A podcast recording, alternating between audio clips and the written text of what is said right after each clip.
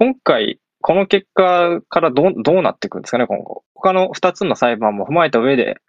さらにここ、あの、制度変更とかされていくっていう感じなんですかね。なんか、一応その大阪地裁とその札幌地裁のその判決用紙とかを読んで、えっ、と、あ、そうだ、僕の意見言ってなかったんで、一応言っておくと、うん。えっ、と、大阪地裁のその判決に関しては、僕は、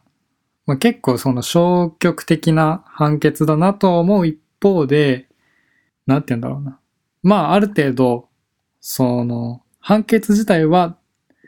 妥当かなって僕は思ったんですよ。うんうんうん。引っかかるところはあるんですけど、あの、論理的なところとかで、若干ちょっと引っかかる部分はあるんですけど、まあでも、なんか、まあ、現状だったら、まあこの判決で妥当かなって思うんですよ。で、それがなんでっていうと、まあなんか今回って、この同性婚を認めないことが、えっ、と、違憲かどうかっていう話じゃないですか。うんうんうん。で、なんか、うんその上で、えっ、と、この大阪地裁でも言ってるんですけど、その、憲法には、えっ、と、その同性婚を認めなきゃいけないみたいなことは別に書いてなくって、てかうんなんなら同性婚に関しては全く言及がなくって、つまるところ別に、えっと、認めていないことが、えっと、憲法に違反しているかって言われたら、それは違反していないよねっていう多分判断ななんですよ。それは札幌地裁も同様で。うんで、えっ、と、なんかその上で、だからその14条の法の下の平等で多分その意見が分かれてるんですけど、えっ、と、まあちょっとこれどっちを支持するかって僕あの、それこそ法律の知識が足りなくって判断はしかねるんですが、憲法に記載されている、その、まあなんか想定って言い出したらちょっとずるいっちゃずるいなとは思うんですけど、えっ、と、その異性に、異性婚に関しての記載しかされていなくって、その上で、その現状の婚姻制度から得られる法的利益っていうのが、結局その、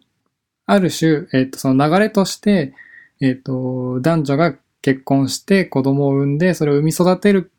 時に、社会的な利益を保障するために、えー定められているものだから、なんかその利益自体に若干その、子を産み育てるみたいなところのための利益が入ってるみたいなことが書かれてて、まあ、だとするんだ、であれば、えっ、と、そこを、その、なんていうんだろう、闇雲に同性カップルも同じような利益を認めろっていうってなると、ちょっとなんか、おかしいかなっていうのは思うんで、なるほどね。その、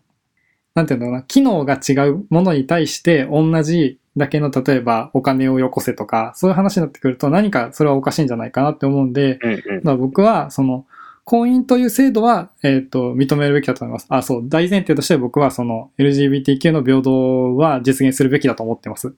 うんの上で、えっ、と、なんか、分けるべきだなって思ってて、その人格的な、その結婚というものができますよっていうのは認めた上で、でも、その、受けられる、そういうお金とか、そういう利益的な部分に関しては分けて考えるべきなんじゃないかなっていうのが僕の意見です。うん。ちょっとずるいっちゃずるいんですけど。あ、それは意見だとかはさておき、その、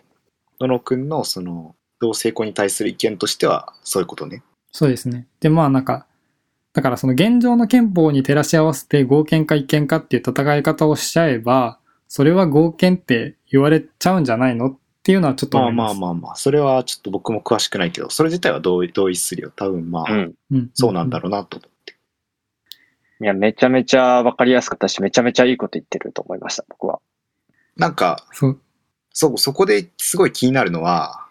あの、じゃあ、花から子供を作る気なくて結婚する人だったり、あるいは、うんそ、の、年齢とか、あるいは、なんか病気とか、いろんな都合で子供ができない人もいるわけじゃないですか。うんでもその人と、たちは普通の結婚ができるわけですよね。ここは矛盾点ではないんですか？そうですよね。それは、なんか、反論としてあるんだろうなとは思ったんですけど、まあなんか、うん、だから子供を作るひ、なんだろう、夫婦には、そういうなんか、税金とかでの恩恵がありますっていう制度に変えていきましょうならわかるんだけども、うん、うん、うん。だからそうすればいいじゃない、単純に。わざわざ、わざわざそこの線引きを同性カップルか異性カップルかで分ける意味がわかんないと思ってます。なるほど。まあ、制度的に一番シンプルなのは、子供を持つかどうかに関係なく、同性婚も含めて制度に入れちゃうってことだよね。そうすれば、別にうん彼らが、あの、で養子をもらったっていうわけだし、そそういう選択肢を取る人たちもいるだろうから、うんそうなった時にやっぱりお金の援助っていうものはあった方がいいと。それはまあうん同じ異性婚、異性婚とも同じように認めてほしいというふうに考えるのがまあ一般的、け憲法に、まあ平等というところで取ってみれば一番シンプルな考え方だと思うんで、だからそうなってくるともう、あの、まあ、憲法的にも制度的にも全て一緒にっていうことだよね。うん。まあ、それがまあ一番シンプルだと思いますけど、もし、その、さっきも言ったように、子供を作ることへのこう社会的な貢献みたいなことを気にしてるのであれば、まあ、さ、さっきのほどシンプルではないとはいえ、じゃあ、別に異性、同性関係なく子供がいれば、まあ別に養子でもいいですし、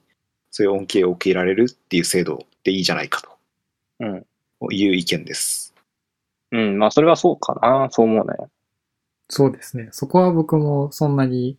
反論はないかなって感じです。うん、だからさっきちょっとね、ツイッターとかでこの同性婚のこと調べてたんだけど、うん、なんかやっぱり結婚ってのは異性するのが当たり前とか、そういうことをや言ってる人も多くて、まあそういう人たちって多分、いや、勝手に決めつけて悪いけど、うん、なんか大した根拠もなく言ってるんじゃないかなって僕は思っちゃうんだよね。そそうなるとそれはただの差別じゃないのっていうのが気になるんで、うんうん。うん、だからそうなると婚姻制度自体を変えていくみたいな話にはなっていきますよね。そうそうそう、そういうとこから、こう、し認識、社会の認識を、そういう制度から変えていく方が、本当に平等には近づくのかなと思うけどね。うんうんうんうん。なんかまああとは、あ、まあでもな、それはそれでまた別の問題が出てきますね。その、機能としてそもそも絶対に子供が生まれ得ないカップルかどうかっていう話を今ちょっと思ったんですけど、それはよく考えたら、あの、不妊とかっていう話も入ってきますね、うん今度は。うん。結婚っていう制度と、やっぱ子供がいる、子供が、のす、いるかどうかとか、子供を作るかどうかみたいなところの制度は、別個で考えた方がいいんだろうね。一緒に考えてるから、うん。その今回で言うと、同性カップルとか、やっぱりこ子供産めないしみたいな話になってきたりとかもするし、まあそれこそもそもじゃあ子供産めない人どうなるんですかとかいう話もなってくるし、うん。あれは結婚どうなんですかとか。なるので、まあ、あくまでも結婚っていう制度で、なんかまあ、あの、補うものと、補助するところと、例えば、子供がいるかどうかで補助するところ、それをあ区別して、すべて考えていくと。うん。うんうん。まああとは何かで見かけたのは、えっ、と、その現状は婚姻制度に確かその養育、えっ、と、生殖養育っていうのも、えっ、と、くっつけられて不可分なものとして制度が定められているがゆえにえっ、と、そう、そう、確か、婚姻っていうものにそもそも、その、なんていうかあ、そうだよね。もちろん婚姻者の当事者を保護するっていう目的と同時にその子供を保護するっていう目的も確かその制度に含まれているらしくって。はいで、じゃあまあそれを例えばじゃあ分けて婚姻制度は婚姻者当事者たちの守る権利にしましょう。じゃあ子供が生まれたらその時は養育制度というもので子供を保護しましょうっていうのもまあありかなとも思うんですけど、そのなんかで、えっ、と、見かけた、その懸念点として、そうなると婚姻というものが、えっと、本人たちの意思のみによって、その、成立するものになってしまって、それはつまり本人たちの意思だけで、その家族っていう関係を解消できるっていうことになってしまいかねなくって、結局だからそれによる、そのなんか子供への、子供の発育発達への影響が、そのなんか心配だみたいなのをなんかで見かけました。その分けてしまうことによって簡単に家族っていう関係を、あの、カジュアルに切り離せるようになってしまうとそれは果たしてどうなんだっていう、あの、責任とかそういうなんか話になってくる。うーん、でもそれどうなの？婚姻って結局契約でしょ？そもそも。そうですね。婚姻っていうもの自体が持ってるんじゃないの？契約関係を。だから今までは子供を含めてその契約の、なんだろう、うん一環として考えられてたんだけど、そこを分けちゃうと、その契約としての婚姻と全く別にその子供ってのが考えられちゃうから、うんうそうだね。そういう責任がなくなるよねってことだよね。はいはい。多分そうだと思いますうんまあ、こ婚姻とは別の責任になるってことだよね、そうなるとね。うん例えば、今って離婚した時には必ず親権、子供をどっちが持つかとかっていう話になるのは、ちゃんとこう生徒が婚姻っていう制度と、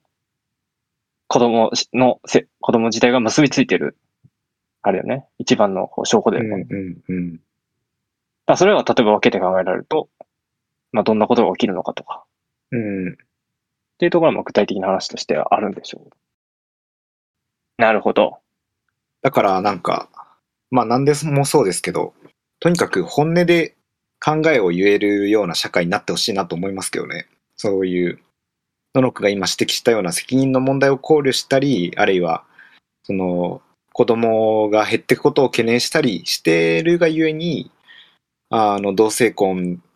に懐疑的な人がいるのは分かって、分かってるんだけども、今、うかつにそういうこと言っちゃうと、そのさっき僕が挙げた例みたいに差別だとかすぐ炎上しちゃったりして、うん。全然本音で語ることができないので、僕からしたら、その人が差別主義者なのか、あるいはそういうことを本当は考えてるんだけど、言葉を選んだ結果それが伝わってこないのかやっぱ分かんないし、議論も進まないので、うん、何にせよ、もっと何本音を正直に、ね、こういうのはセンシティブな問題ですから、うんうん。炎上とか気にせず、本音で語れる語れるような環境ができるといいなと思いますけどね。そうですね。まあ、こうやって、公で話しても、全然、あの、みんなが、当然のようにこう会話できるっていうのは、まあ、少なくとも社会が前進してる一つなのかなって気がしますね。まあもちろん一部だろうけど。うん、うん確かに。まあでも間違いなく議論する、なんかきっかけにみたいなのは生まれそうですよね。こういう動きによって。それこそ、じゃあ今回、あの、その生殖を目的としたものであって結婚とはみたいなところで、うなんか割、あの、割と炎上みたいなことが起こってると思うんですけど、あ、そうなんだ。そう、なんか、えー結婚ってそんな制度だったんだ知らなかったわみたいな感じで結構炎上みたいなのが起こってると思うんですけど、なんか、まあ、それは、まあ当然だろうなとは思うんですけど、まあ一方で、じゃあ、あえてその子供を中心に婚姻制度を考えてみたら、どんな風に考えれるのかなとかも考えてみてもいいのかもしれないなって個人的には思いました。その、うんもちろんその、なんて言うんだろう。もちろんその両者の、あの、権利を、あの、婚姻、同性婚を認めるための権利の議論は必要だと思うんですけど、一方で本当にそういう子供だとか、その、先にあるものが割と二の次になりかねない問題じゃないですか。こういうのって結構自由を追求するがあまりに。からまあなんか、総合的に議論していくのが大事ですねっていう、まあちょっとありきたりな結論になっちゃうんですけど。うん。まあでもその通りだと思います。今後、もか、またね、2件の裁判もこれからあると思うので、まあもしくは今進んでいてまた結果が出てくると思うので、それも見ながら、どんな、また考えを広げていきたいですね。そうですね。というわけで、今日は、まあ、金のいいところでもあるので、ここら辺でうん終わりましょうか。はい。はい。では、えー、ラジオはですね、また次は一応2週間後の予定です。金次は金曜日に、えー放送します。次回も楽しみに、もし聞いてる方がいれば楽しみにしていていただければと思います。それじゃあ、今日はこんなところで、バイバイ。バイバイバイ。バイ。